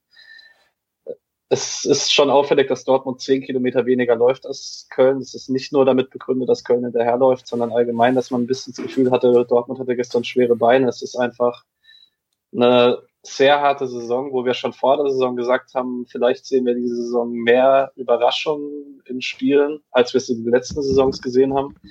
Dass es jetzt halt mal wieder klassische Dortmunder Manier ist, dass man gegen Abstiegskarten Punkte wegschenkt, geschenkt, ist halt die letzten Jahre oft vorgekommen, aber ich würde es dieses Jahr nicht als ursächlich machen, sondern wir haben halt einfach europaweit einen Spielplan, der solche Sachen halt einfach begünstigt. Jetzt muss ich es vorziehen, aber mit der Argumentation, Julian, gewinnen wir also gegen Gladbach, oder nicht? Gegen Gladbach gewinnt man ja eh ganz gerne, deswegen mal schauen. Aber äh, ich habe mir auch gedacht, bei Dortmund hat man jetzt eigentlich so ziemlich jede Mannschaft durch, der man mal Punkte im Abstiegskampf geschenkt hatte in den letzten Jahren, außer wir. Von daher ist das eher so ein bisschen frustrierend. Ähm, also wenn es einen Verein gibt, der quasi von den Großen konstant gegen uns spielt, in so einem Sinne, dann ist es Dortmund, weil alle dürfen irgendwann mal da ihren überraschenden Dreier einfahren. Ähm, ja, also Tobias Escher hat ja diese, diese schöne Statistik, dass äh, jetzt das Favre jetzt mit dem BVB insgesamt 14 Mal verloren hat. Und sieben von diesen Niederlagen sind halt gegen Abstiegskandidaten in Partien, wo Dortmund äh, ca. 70 Prozent Ballbesitz oder mehr hat. Das ist dann natürlich schon ein Trend. Ähm, der sehr, sehr auffällig ist, aber jetzt auch nicht mehr ganz neu. Ähm, dass, dass es tatsächlich so ist, dass irgendwie Favre jedes Mal nur ein Spiel davon entfernt ist, äh, in einer Krise zu sein und eine Trainerdiskussion entfacht wird, ist natürlich ein bisschen krass. Ja, wenn Haaland, äh, ich, ich ja. war ganz kurz weg, ne? Aber mhm. Haaland in der 90. Minute, mhm. was ist los? Warum, warum macht er den nicht? Also, ich weiß nicht, gegen, gegen Hertha haut er irgendwie vier Dinge rein und da kriegt er den Ball aus zwei Metern nicht über die Linie. Schon auch, bitte. Überbewertet. Ja. ja. Fehlt die Erfahrung. Das ist halt, wenn man so junge Spieler scoutet. Ja. Peter nee, äh, Peter, ja. Also, äh, selbstverständlich kann das irgendwie mal passieren und so. Mhm. Aber trotzdem ist es halt dann, also es zeigt, wie, wie nah dann Unentschieden und Niederlage doch beieinander sind in so einem Spiel. So. Ja, Habt das ist schon Gladbach-Schalke besprochen? Gladbach-Schalke haben wir noch nicht besprochen. Ich ähm, wollte gerade darauf ja. zu sprechen kommen. Ich habe es mir angeguckt und ich fand, ähm, ja, hat ziemlich klar gezeigt, dass Schalke sehr viele Probleme haben wird dieses Jahr, obwohl sie gar nicht so schlecht waren am Anfang. Also Ich fand Gladbach am Anfang ziemlich schlecht. Ja. Also Gladbachs Pressing ist eigentlich richtig gut. Das ist halt das, was sie können. Und die sind da so zu viert, fünft sind die so locker lästig angelaufen und Mascarell musste überhaupt nicht viel machen, um da durchzukommen. Und da muss Schalke eigentlich ein bisschen mehr draus machen, wenn Gladbach so schwach ist. Also wenn, das würde ich schon sagen, wenn Gladbach so spielt gegen Freiburg, hat Freiburg nächste Woche schon eine Chance. Das wäre der eine Take bei mir und der andere ist, ich habe schreckliche Angst vor dem Spiel gegen Schalke. Also, weil so langsam hat wahrscheinlich jeder Gegner von Schalke Angst, die Mannschaft zu sein, dass die, die dann diese Niederlagenserie beendet.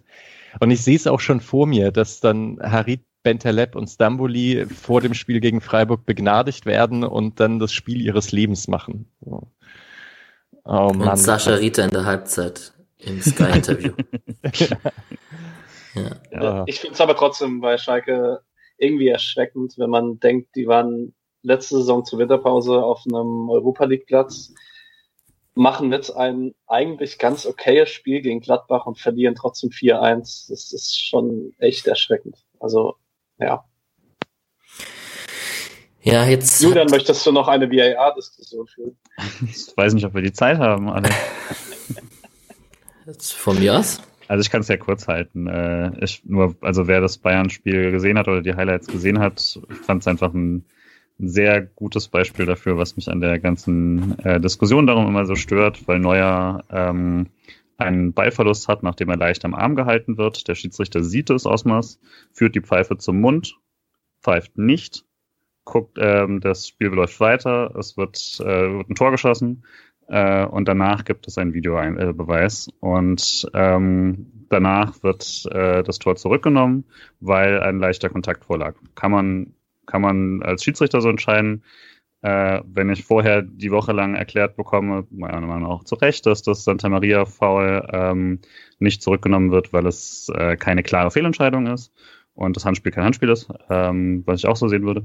Ähm, dann finde ich sehr ärgerlich, dass das, äh, dass das dann zurückgenommen wird, weil dann fühle ich mich dann doch wieder äh, komisch mit der ganzen Entscheidung. Und wenn dann die Erklärung ist, dass es ein Serious Missed Incident, äh, während der Schiedsrichter aus fünf Metern draufschaut und sich die Pfeife zum Mund führt und entscheidet, nicht zu pfeifen, dann möchte ich erklären, was ein, also dann ist das einfach nur noch ein Zauberwort, das immer dann benutzt werden kann, wenn man die Entscheidung doch umdrehen möchte ohne Beweislast. Äh, beziehungsweise wenn danach die Erklärung ist, das muss so sein, sonst hätten sie es nicht umgedreht, ist es eine zirkuläre Logik. Das statt, also, also das ist, was mich daran ärgert, ähm, dass es dann auch noch Bayern ist, kommt natürlich dazu. Ich bin da, würde ich sagen, nicht sonderlich äh, voreingenommen, weil ich habe jetzt Stuttgart nicht per se irgendwas gegönnt, ähm, aber das hat mich dann tatsächlich geärgert. Aber also Argumentation von Herrn Feuerherd war ja, er führt die Pfeife zum Mund, weil er denkt, Neuer nimmt den, also wird diesen Rückpass gleich mit der Hand berühren. Okay, das habe ich nicht gesehen. Das, hm, aber es ist sehr viel psychologische Spekulation darin, ja. von mir aus. Aber puh, also. Also ich finde selbst beim Serious Miss Incident wäre es mir trotzdem zu wenig gewesen. Ich fand das auch ich meine, der Torhüter ist ja in keiner geschützten Rolle oder sowas, mhm. was das angeht. Und das ist, das ist nichts. Also selbst, selbst bei einem Serious Miss Incident sollte ja es zumindest ein bisschen eine Eingriffsschwelle geben, dass man also sowas das heißt nicht ja serious, ne? also. ja. ja, ja, genau. Naja, wobei, also Serious Miss Incident ist ja eigentlich, also wir sind ja eigentlich bei der Eingriffsschwelle da, also entweder die Entscheidung ist da falsch oder der Schiedsrichter hat etwas nicht wahrgenommen. Und wenn Osmas dann sozusagen sagt, okay, ich habe also im, im Kontakt mit Köln sagt, er hat nicht gesehen, dass es da einen Kontakt zwischen Kulibali und Neuer gab, was ich jetzt nicht komplett ausschließen möchte. Dann wäre es schon ein Fall für einen Eingriff gewesen. Man muss es sicherlich nicht zurücknehmen. Sehe ich aber auch so. Oh ja, geht einfach so. Also es ist ja auch wirklich immer die Frage, ist das Fallen, äh, nee, war der Kontakt ursächlich fürs Fallen? Also gerade wenn es darum geht, dass oben im, im Oberkörperbereich irgendwas passiert ist, Gut, das Problem ist schon, es ist halt, es ist kein Körperkontakt in dem Sinne, sondern er zieht wirklich mit einem ausgestreckten Arm. Äh, da ist sicher, ist, das, ist die Schwelle nicht ganz so hoch, dass man das irgendwie auch pfeift. Boah, aber schon arg wenig. Ja. Naja, gut, keine Ahnung, was passiert, wenn, wenn das Tor ergeben wird. Es ist irgendwie, Bayern ist ja Also klar, die haben gerade wieder so eine typische leichte Herbstdepression, aber wenn man diese Herbstdepression mit den letzten beiden vergleicht, dann äh, werden die mit 15 Punkten Vorsprung Meister, so, wenn sie die Rückrunde spielen, die sie sonst auch immer spielen. Ja. Ja. Das letzte, worüber man vielleicht noch sprechen sollte in einem Freiburg-Podcast, ist Max Kruse bei Union Berlin. Wow. Ähm, ich habe schon irgendwelche Nationalmannschafts Scheiß auf Scheiß auf Müller, Boateng und und so was ist mit Max Kruse gelesen. Also das ist Guter schon Punkt. das ist schon sehr beeindruckend, was Max Kruse da abliefert bei Union Berlin. Äh, ist man sehr neidisch. Äh, jetzt ist es bei bei Caligiuri hat Streich gesagt, es war bitter, nicht alles dafür getan zu haben, dass er zurückkommt. Jetzt ist wahrscheinlich Kruse derjenige, der in der Großstadt wohnen wollte und Union Berlin da vielleicht ein paar weichere Faktoren hatte auf seiner, auf seiner Habenseite. Aber ähm, schon sehr beeindruckend. Und Union Berlin, Frankfurt auch, also Frankfurt auch schwer zu schlagen, ne? Sechs, sechs Unentschieden, glaube ich, jetzt insgesamt. Also ich, aber ähm, auch, auch, auch ein beeindruckendes Spiel irgendwie, wenn man sich das so angeguckt hat. André Silva auch einfach ein sehr, sehr geiler Stürmer. Mhm. Der Kopfball, also ich glaube, wir werden diese Saison keinen besseren Kopfball sehen als den 2-2-Ausgleich von Frankfurt. Der war schon sehr, sehr hochwertig. Ja. Also auch für Kruse das höchste Lob äh, ist, glaube ich, dass die Frankfurter Timeline widerwillig Respekt gezollt hat. Und wer, wer Frankfurter auf äh, Twitter kennt, wo ich ja doch einige, wo ich ja hier wohne, kenne, weiß, also viel, viel positiver wird's nicht über den Gegner. Und ein widerwilliges, äh, die Sau ist schon gut, ist schon das, das Höchste, was du geben kannst. Von daher richtig gut gemacht. Ja, da gab's ja, die wollten, haben ja überlegt, ne? Und haben dann irgendwie Kamada mehr und. Also, Kruse wollte wohl nicht nach Frankfurt, war okay. wohl die. Oder gestern war wohl nicht genug Geld letztes Jahr und dieses Jahr hat es dann bei Union gereicht. Das war so ein bisschen kurios. Deswegen, ja. Naja, das wird spannend. Ähm, die Segmente der anderen Spieler, der Ausgeliehene des und der anderen Teams, die anderen Teams sind eh schnell abgefertigt, weil da alles äh, Corona-Pause ist und die SC Freiburg Frauen spielfrei hatten. Ähm, die ausgeliehenen Spieler, Nico Schlotterbeck bei Union mit Max Kruse ist noch verletzt, nicht im Kader gewesen. Okorochi war wieder im Kader, aber kommt gerade nicht äh, auf seinen Stammplatz wieder. Äh, Borello spielt Montagabend in Bochum mit Fortuna Düsseldorf. Ist ja auch bisher eine sehr glücklose Saison für ihn. Ähm, Florian Katt ähm, ist aktuell wieder raus mit Leistungsproblemen. Oh, mit Leistenproblemen, keine Leistungsprobleme. Hervorragend. ähm, und Patrick Kammerbauer war bei, dem, bei der 4 zu 0 Niederlage zum zweiten Mal in Folge in der Startelf bei Eintracht Braunschweig. Äh, Niederlage gegen Darmstadt. So, Borussia Mönchengladbach. Wie gesagt, ich habe schon gesagt, nach Patricks Logik, es alle international spielenden Mannschaften sind ja ein bisschen am struggeln mit der Doppel-Dreifachbelastung Gladbach spielt am Dienstag gegen Inter Mailand. Wichtiges Spiel, sind super in die Gruppe gestartet mit Inter und Real, haben da gute Chancen, einen der Favoriten rauszukegeln in der Champions League. Mm.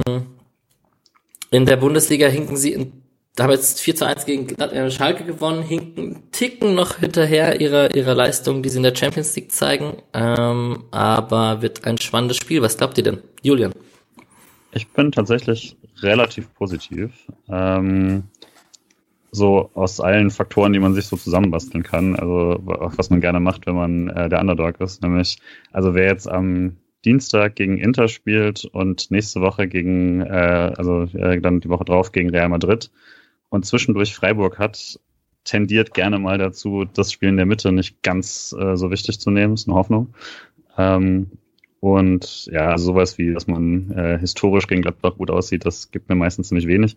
Aber ähm, ich hoffe, dass man, äh, dass man wieder relativ ordentlich gegen, äh, gegen so einen großen Verein spielen kann, wie man es auch gegen Leverkusen gemacht hat. Ähm, und diesmal dann halt weniger individuelle Fehler hat. Und hoffe, man holt sich da einen Punkt. 1-1. Das Bundesliga-Ergebnis ja. dieses Jahr. 2020.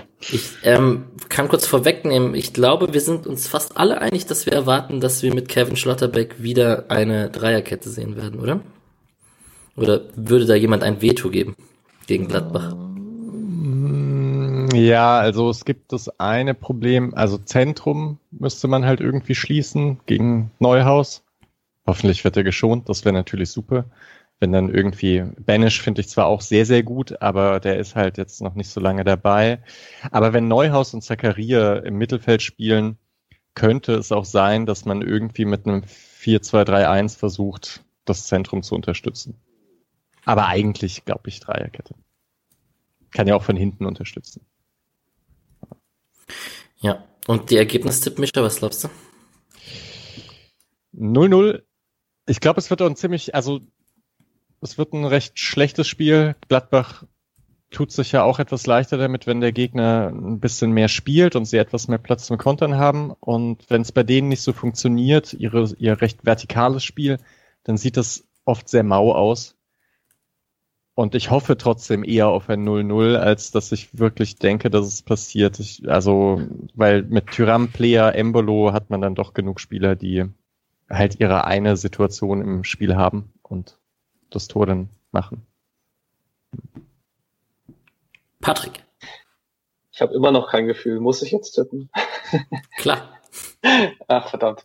Ähm, soll, ich vor, soll, ich, soll ich den Anfang Nein, wir gewinnen 2-1. Ich, ich kann dir gar nicht sagen, warum so ganz, aber irgendwie sind wir dran. Ich weiß nicht. Wir, wir sind jetzt mal wieder dran zu gewinnen. Ganz einfach. Okay. Ja, nachdem das mit dem, mit dem Twitter-Account vom Spotcast Freiburg hier mit dem Zweck Negativismus, nicht Optimismus, äh, Pessimismus, ähm, so gut, so gut geklappt hat, ähm, glaube ich natürlich, dass wir 2-0 äh, verlieren und beide Tore Embolo macht. Und Immerhin was für mein Communio-Team. ich, ich muss aber auch sagen, also was mir tatsächlich Optimismus macht, mehr als die Ergebnisse gegen Gladbach in den letzten Jahren, ist tatsächlich der Auftritt ähm, Leverkusen, den ich auch sehr positiv fand, den man ohne, also der ist halt überschattet von den Aussetzern von Chico, aber eigentlich war das so von Auftreten gegen eine spielstarke Mannschaft, die auch Stärken im Zentrum hat, eigentlich sehr ordentlich und auch Stärken mit schnellen Flügelspielern hat.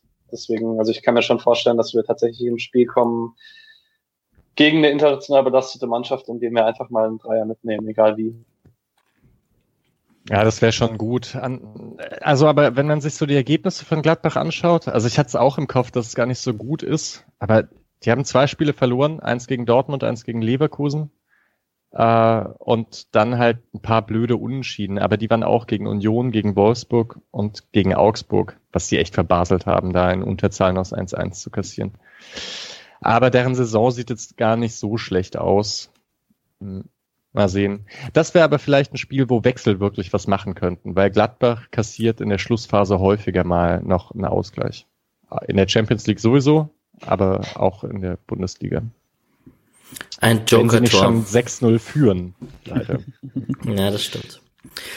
Gut, ähm, das wär's von meiner Seite, es sei denn, ihr habt noch was ähm, an alle Zuhörer, die jetzt hier nach dieser wirklich äh, längeren Folge, ich hätte es nicht gedacht, äh, noch dran sind. Schreibt fleißig Bewertungen. Ihr könnt über die Webseite ein paar Groschen spenden für die Zeit, die wir hier rein investieren.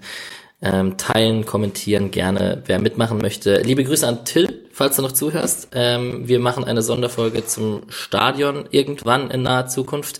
Da sind wir über den Rasenfunk draufgekommen. Mischa, deine Vorwarnung hat nichts gebracht. Ich wurde entlarvt und über meinen Nichtwissen, Kenntnisstand äh, durfte ich darüber ich informieren.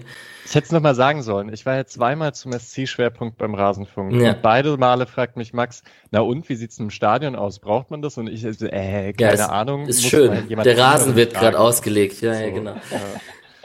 Ja. Da, deswegen habe ich dich vorgewarnt. Ja, das war auch sehr nett. deutlicher sagen sollen, dass, äh, dass die Frage kommen wird. Nee, es kam an, aber ich äh, habe mich natürlich einfach aufgrund egoistischer Podcast Freiburg äh, Perspektive dafür entschieden, einen extra Schwerpunkt im eigenen Podcast zu machen. Ich erzähle doch hier die interessanten Facts nicht bei einem anderen Podcast. Das wäre doch auch blöd. So. Ähm, in diesem Sinne, mal eine Mittagsaufnahme, kein, kein Abend hier am Sonntagmittag. Ich denke, das geht heute Abend noch raus und ich wünsche euch einen schönen äh, Sonntag, Mittag, Nachmittag mit, was sind denn die Spiele heute? Ich weiß es gar nicht auswendig. Jetzt spielt Leverkusen Härte. Ja. Das schaue ich mir, glaube ich, also heute Abend habe ich was vor, aber das schaue ich mir noch an. In diesem Sinne wünsche ich euch einen schönen Sonntag, ersten Advent. Ciao, ciao. Tschüss. ciao.